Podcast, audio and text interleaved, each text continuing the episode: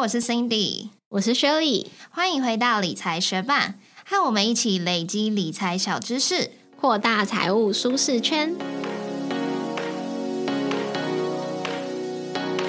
节目开始之前，我们要来分享一则学伴在 Apple Podcast 的留言。他的名字是 Hank 一八五，他说：“两位美女主持人，哦嗨哟！无意间从 Apple Podcast 发现理财学伴此节目，觉得对理财新手或小白挺有帮助的，毅然决然把一百多集全数看完。这是我对你们最大的支持。”哇，真的是超级支持！真的，最近留言这两位学伴都是从头听到尾的学伴，我真的非常感谢你们，因为我们第一集是多么的青涩，如果有学伴回去听，应该就知道了。然后居然这样子陆续听到现在，我们已经做了一百四十几集了，所以真的非常谢谢支持我们的学伴们，尤其是居然可以把一百多集都听完的学伴们，那也希望我们未来的节目内容可以持续帮助到你们，也希望你们可以继续支持我们喽。在节目开始之前，我们想来分享最近收到的两个保养品体验。非常感谢干妈未来美提供了我们两项产品：超级 A 醇蹦蹦精华以及蹦蹦霜的试用。当收到邀请时，我还蛮兴奋的，因为产品里面的重点成分 A 醇就是可以主打针对粉刺来焕肤，甚至还有抗老作用。我自己平常生理期来吃油腻的食物，或是稍微熬夜时，皮肤就很容易长闭锁性粉刺啊。如果又熟。想去抠粉刺的话，皮肤就很容易暗沉。相信懂得学伴就知道我在讲什么，所以对于未来美这两项产品就非常跃跃欲试。有些学伴可能不太知道 A 醇是什么。A 醇呢是维他命 A 家族的一员。A 醇被吸收了之后，会慢慢的转化回 A 酸来改善肤况，像是加速角质代谢啊，促进胶原新生，还有减缓肌肤老化速度。那如果是第一次使用 A 醇，可能会有刺痒、泛红、脱屑的状况，所以也要加强保湿哦。那为了要帮大家做实验，我除了化妆水还有乳液之外，就只有外加蹦蹦精华，还有蹦蹦使用大约三个多礼拜，我自己的闭锁性粉刺有减少，皮肤也有觉得比较光滑，也因为未来美它的产品不像一般焕肤产品太过刺激，就可以当做日常保养使用，我就觉得很适合我。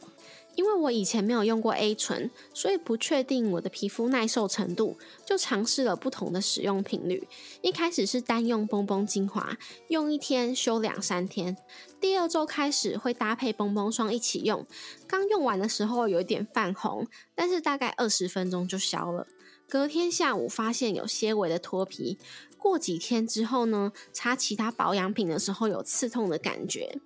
那使用 A 醇之后有这样的感觉，其实很正常，代表 A 醇开始发挥作用了。但是我还是想要舒缓这样子的感觉，所以就停用了几天，然后加强保湿。过几天之后，刺痛和泛红的状况减缓了，我就又开始交替使用蹦蹦精华和蹦蹦霜。第三周开始呢，我就蹦蹦精华加上蹦蹦霜一起用，也没有刺痛的状况，应该是皮肤的耐受度增加了。只有下巴啊、脸周、额头这些本来比较干的地方有些微的脱皮。那经过这阵子的试用，搭配加强清洁和保湿，我觉得我的皮肤真的变嫩了，表层的粉刺也减少了，连老公都说皮肤变白。我想应该是因为老废角质还有暗沉减少，所以看起来变亮了。而且最近几天我发现有一些深层的粉刺，还有闭锁性粉刺，也有要浮出来被代谢掉的趋势，推荐给想要维持年轻无瑕肤况的学伴们。那如果学霸们想了解更多蹦蹦精华还有蹦蹦霜的资讯，欢迎你到资讯栏去查看更多细节喽。使用理财学伴折扣码购买蹦蹦精华，还有两百元折扣哦。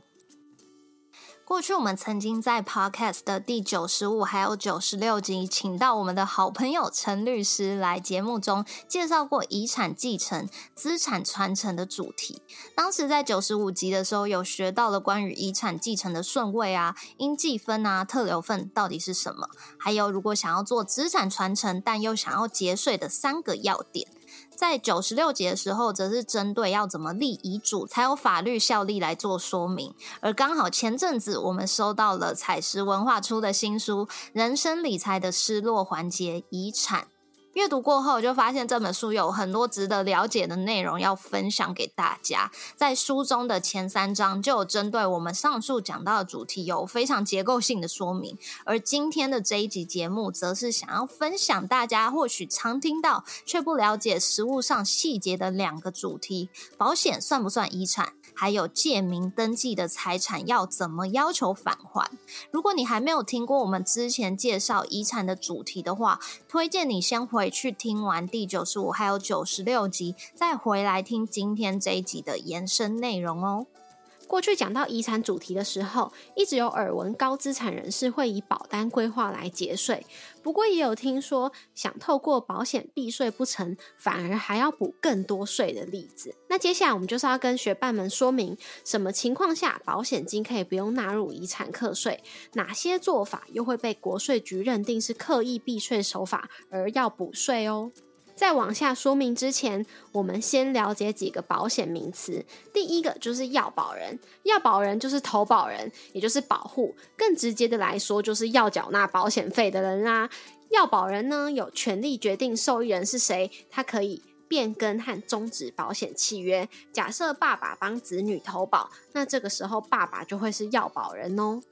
那第二个就是被保险人，被保险人就是保险的对象，保险公司会依照被保险人的疾病、伤害、死亡作为理赔的要件。当你帮自己买保险的时候，你就会同时身为要保人和被保险人哦。那最后一个就是受益人，要保人可以指定一个人，或者是同时指定多个人作为受益人，受益人可以领取保险公司所给付的保险金。那了解完这些保险名词之后，我们就要来看看到底怎样的保险金领到了之后，可以不用被算入遗产范围之内。根据遗产及赠与税法还有保险法的规定，当被继承人死亡的时候，保险公司给付给指定受益人的人寿保险金额是不用纳入遗产总额，也不需要课征遗产税的。所以，如果当被继承人他有帮自己投保人寿保险，而且他有去指定受益人的话，当保险事故发生时，被继承人不幸死亡的话，保险公司就会把保险金给付给当初指定的受益人。那这部分的保险金就不属于遗产范围内，也不需要被课征遗产税。举例来说，如果一位爸爸他生前有帮自己投保人寿保险，而且他指定受益人为女儿的话，那当这位爸爸不幸身亡之后，女儿领到的保险金就不会纳入遗产的范围，女儿也不需要因为领到这笔保险金缴纳遗产税。不过也要注意，如果身为受益人，你领取的身故死亡保险给付，在每一个申报户口全年合计数有超过三千三百三十万元的话，虽然这一笔保险金是不用去课征遗产税的，但是超过三千三百三十万元的部分，还是要跟海外所得等项目去合并起来，看有没有需要课征所得税哦。所以，如果高资产阶级的父母在做保险规划的时候，也要记得注意这一点。虽然要领到三千三百三十万的保险金，应该也不是一般人会遇到的事情啦。不过，如果被继承人不是帮自己投保，而是帮其他人投保的时候，这张保单作为有价值的财产，就会被纳入被继承人遗产总额的范围，就会被课征遗产税哦。举例来说，假设爸爸生前有帮妈妈投保人寿保险，一样指定受益人是女儿，这个时候要保人就是爸爸，被保险人就是妈妈，指定受益人就是女儿。那爸爸身亡后，因为被保险人是妈妈嘛，所以这张保单还是会被留下来，纳入爸爸的遗产总额中，就会被课征遗产税哦。虽然刚刚有提到，帮自己投保时，保单填写指定受益人，身故保险金就可以不用纳入遗产范围。但是意外什么时候到来，谁也不知道。有的时候受益人可能会更提早一步离开。那要保人如果没有再去更改指定受益人的话，就会变成无指定受益人的保单。之后等到要保人身亡，这张无指定受益人的保单就会被纳入遗产范围，课征遗产税哦。举例来说，爸爸帮自己投保一张寿险保单，指定妈妈作为受益人，但没想到妈妈早先一步离开。如果爸爸并没有去更改指定受益人，当爸爸因故过世的时候，保单等于是没有受益人存在的，保险金就会被视作是遗产范围哦。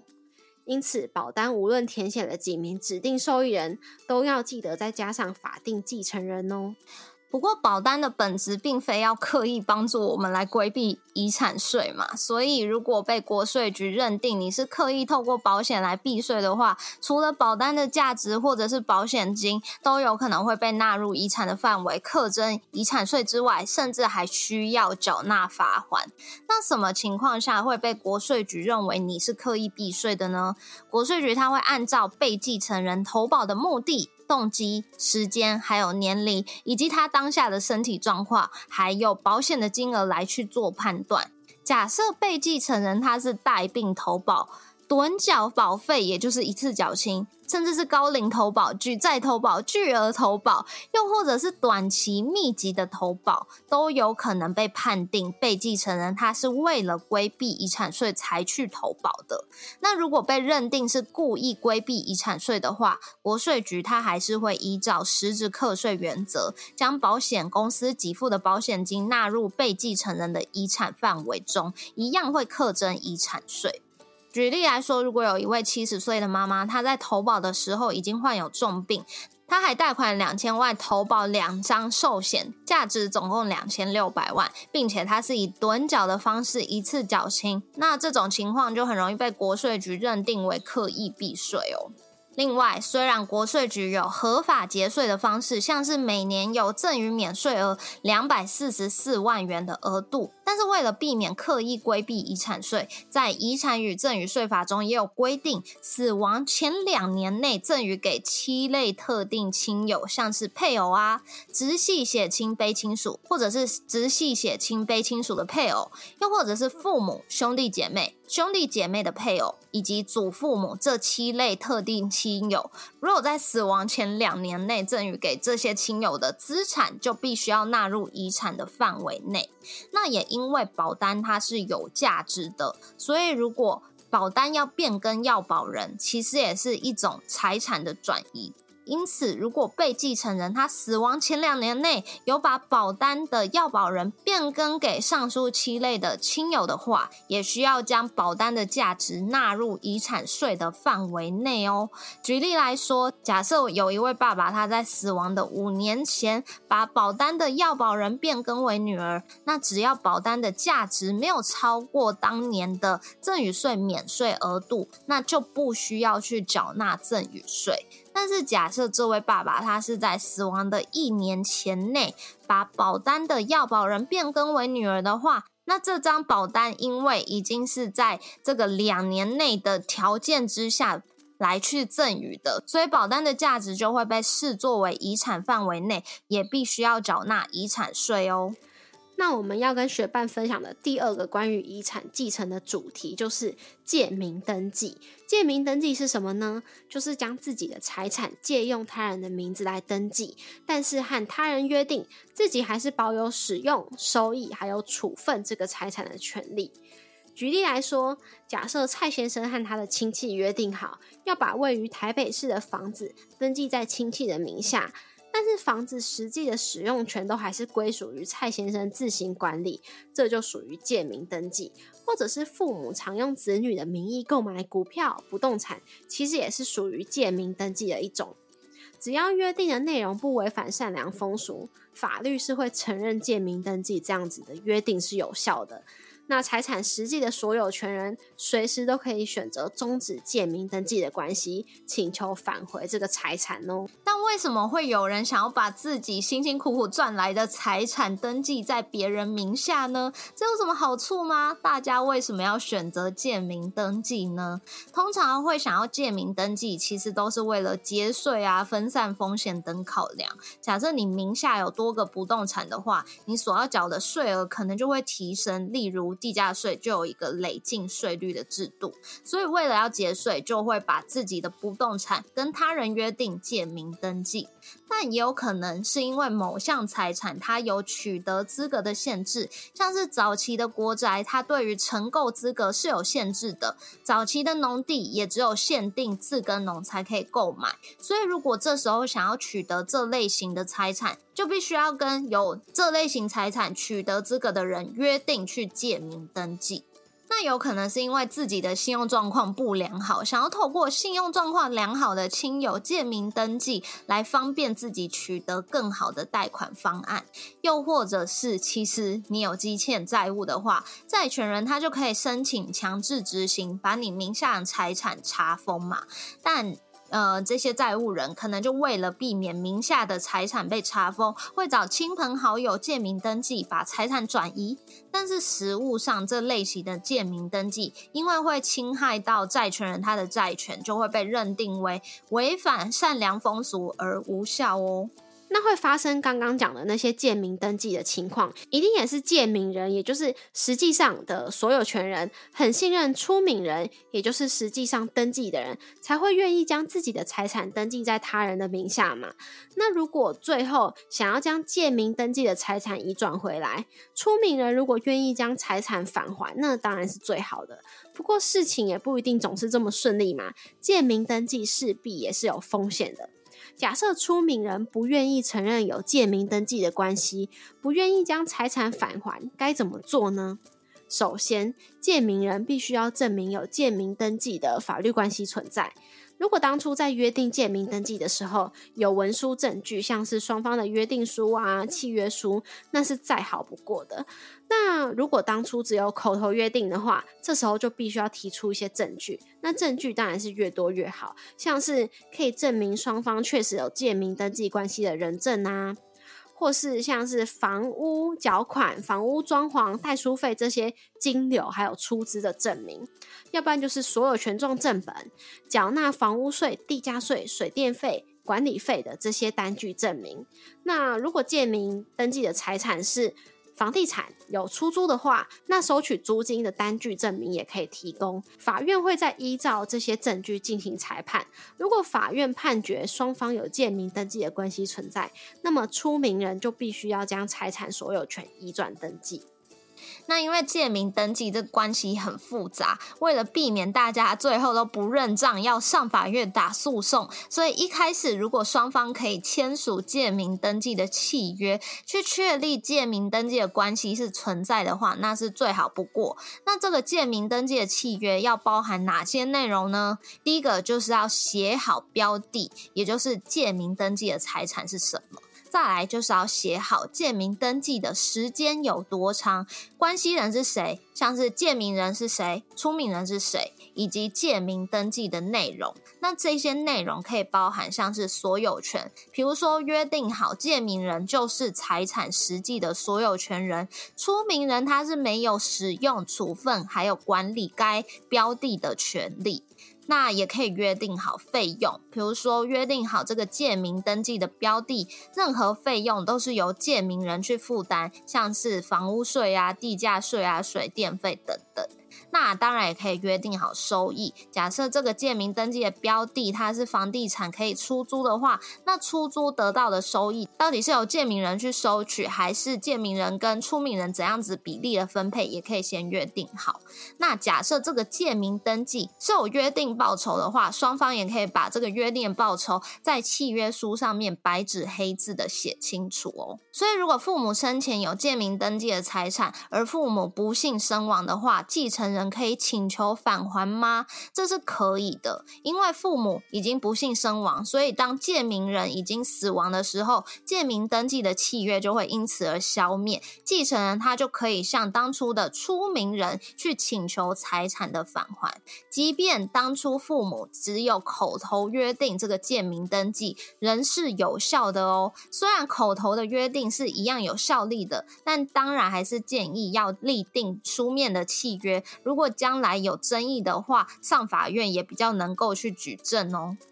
那今天的这一集内容，主要就是跟大家分享彩石文化这一本《人生理财的失落环节遗产》中。两个我觉得大家或许常听到，但是实物上细节比较不了解的主题。我觉得过去我们在介绍九十五、九十六集遗产方面的主题的时候，那时候比较是针对说，哎，假设就是父母有状况，我们要该怎么去处理他们留下来遗产？那那时候就针对，比如说继承的顺位啊、特留份啊、应继份这项。这些知识有了理解之后，就觉得哦，好像差不多有概念了。然后今天又了解了建名登记，假设父母真的有建名登记的财产之后，应该要怎么处理？可是现在已经就是我们两个进入一个奔三的阶段，然后最近我身边真的又有蛮多人要准备生小孩了。我觉得到这个年纪，想要分享这些内容，比较是想到说，哎，假设我真的。之后有了小孩，然后我不幸身亡的话，我的遗产该怎么留下来分配给我的小孩？所以这也是今天这一集想呃，所以这也是今天会想要做这一集内容的原因。我们听众应该也蛮多是有小孩的族群，所以希望今天这一集内容有帮助到你哦。今天分享的这个主题真的是一个很重要，但又不容易看。但又不容易和家人开口讨论的议题。那如果你想要了解更多的话，非常推荐你去阅读《人生理财的失落环节：遗产》这本书。那它是用简单好懂的方式，让你可以从容的处理人生最后的理财课。非常感谢彩石文化提供了两本，要来送给学伴。你想要免费得到这本书吗？只要在十月十号之前追踪理财学伴的 Instagram。然后在抽奖贴文下面标记两位朋友，并且留言“超前部署最后一桶金”，就有机会免费得到这本书哦。也谢谢你在忙碌的生活中。愿意播出时间来和我们一起学习，在这边也诚挚的邀请你在 Apple Podcast 和 Spotify 上面帮我们打新留言，让这个节目被更多人听见。同时，也欢迎你到 Instagram 搜寻理财学伴，找到我们来跟我们聊一聊。如果你也愿意继续支持我们，把理财学伴做得更好，让这个节目被更多人听见，也欢迎你分享理财学伴给身边想要一起学习投资理财的朋友哦。我们的网站上也会有文字版的整理，如果想要收藏或是回顾，也欢迎你上去看看。网址是 moneymate 点 space，拼法是 m o n e y m a t e 点 s p a c e，也可以从节目的简介中找到网址哦。理财学伴，我们下次见，拜。今天这集节目啊，我们就聊到很多的抗老，还有。奔三之类的话题嘛？那我不是前阵子什么是哀伤？对我前阵子就刚从就是超级粗略的照顾自己的人，然后变成一个保养。狂，至少跟我之前比啊，除了说在身体上面抹很多东西以外，就是内外要兼顾。所以我最近也开始吃了很多保健品。我不是有拍照传给你说，哎，我买了一个小药盒，它里面就是有六格，所以我现在每天就早会吃六种保健品这样子。然后有的时候还会在，我现在喝汤，因为我。在家工作嘛，我中午常常会自己煮，然后如果我有煮汤的，我还在加膳食纤维啊，我就再加 胶原蛋白粉进去，就把这个汤变成一个非常营养的汤这样子。然后，所以胶原蛋白加到汤里面还会有效吗？因为不是很烫吗？你不要在它很烫的时候加，因为。我除了煮汤，我还煮其他东西嘛。就算我整锅煮汤，然后里面有很多料，我也可以就是吃到后来，等它比较凉了，只有温温的时候再加就好了。嗯嗯哼，就会变成一个营养大补汤这样子。然后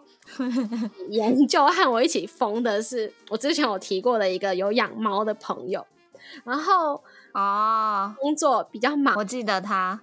对他工作比较忙碌，所以他有时候晚上会加班。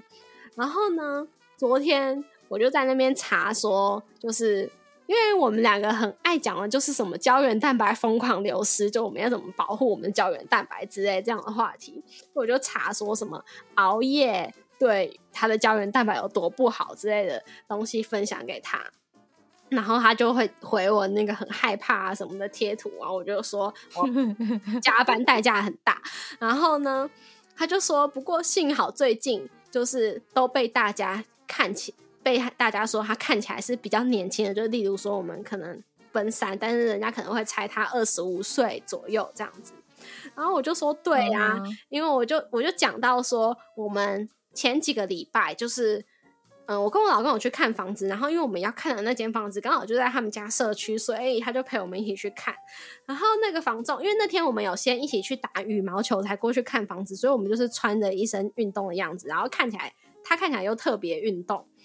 所以呢，那个房仲就说他看起来很年轻，就猜他一个年纪，我也忘记了，可能也是二四二五左右。就猜的很年轻嘛，然后我就在旁边说：“那我呢？那我呢？”然后那个房仲 猜我，我也忘记多少，反正就是比他那个加一岁。所以呢，所以他就说：“哦，幸好最近的我被猜年轻的时候，我就说对啊。上次那个房仲还说你看起来比我年轻一岁。”然后我朋友就回说：“哦，他真的是不想清楚。”再讲哎，就是他不想清楚挂号到底是谁要买房，再讲买房，真的，对呀，真的，哎，要讨好这个，真的说到这个，我真的觉得，就是有时候会不会做生意也是看在这一点，因为我跟我男朋友在多年前去逛街的时候，就是我男朋友也常常穿的就是非常休闲，就是运动裤啊什么。拖鞋，反正就是那种很大学生的那种感觉。然后呢，他那一天跟我去逛街的时候，好像又没戴眼镜。他如果没戴眼镜的话，看起来就是脸是就是真的蛮蛮像学生的吧。但如果戴戴上眼镜，我觉得是看起来蛮操劳的，就是 有一个很大的区别。然后多年前我们一起去逛呃一个百货公司的时候，就遇到那种就是会推销信用卡的人。然后他明明就是冲着我来哦，然后他还要说这旁边是你弟弟吗？看起来好年轻哦。我也是觉得他真的是搞不清楚对象哎。那我男朋友明明就比我大两岁，所以他就在那边爽的要死。然后他到现在还在讲这件事情，我真的是超生气的。我就觉得那个人到底是眼睛出了什么问题啊？真的，我觉得如果不是，就是要想清楚再讲。真是不是？你要看你做生意的对象是谁啊？那就是所谓的想清楚啊。如果是要卖珠宝给你妈妈，当然是要说看起来像姐妹啊、姐姐，对啊什么的。我真的是觉得啊，卖修高需要再加强。真的是完全惹怒我哎！我就算没办卡，我也不要跟他办卡。好，那今天就是分享这个，讲到气都上来了，中气十足。好啊，就这样。